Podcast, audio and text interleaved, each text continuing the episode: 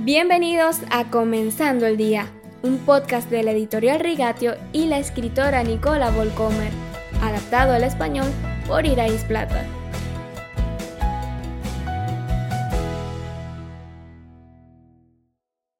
Feliz viernes, queridos oyentes. Ya estamos llegando al final de la serie de podcast sobre la Biblia, más que un libro.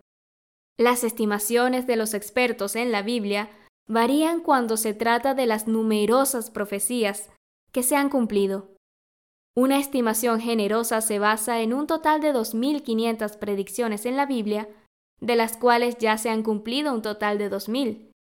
Si deseas llegar al fondo de este tema, seguro encontrarás muchos sitios web en Internet que lo tratan con más detalle. ¿De qué tratan las profecías de la Biblia? Muchas de las profecías del Antiguo Testamento están relacionadas con el nacimiento, la muerte y la resurrección del Mesías. Y las encontramos de manera conmovedora, por ejemplo, en Isaías 53 y en el Salmo 22. Incluso otras hablan repetidamente de la infidelidad a Dios, la dispersión del pueblo de Israel por todo el mundo, así como de su regreso a la tierra que Dios les dio.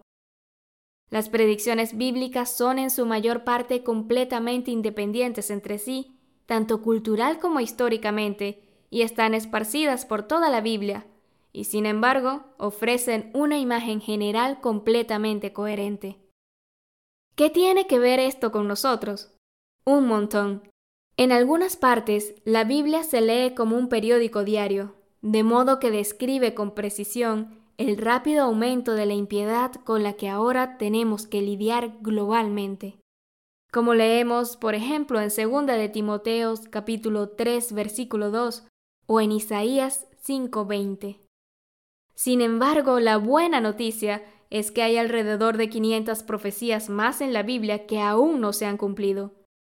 Y lo tienen todo la perspectiva del regreso glorioso del Señor en Primera de Tesalonicenses capítulo 4 versículo 16.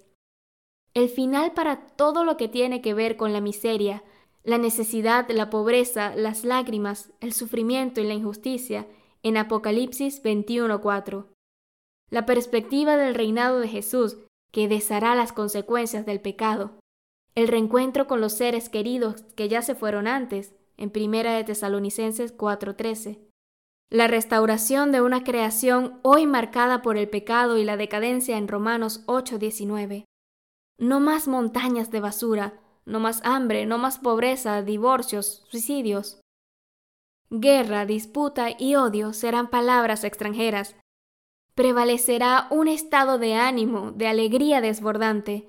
La risa y el canto llenarán el aire. Sin mal humor, sin dolor físico, agotamiento, depresión, psicosis, noches de insomnio, migrañas, miedo al futuro, decepciones.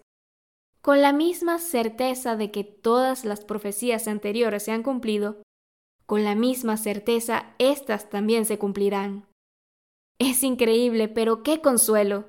Los cristianos que viven en esta certeza permanecen firme, incluso en tiempos de necesidad.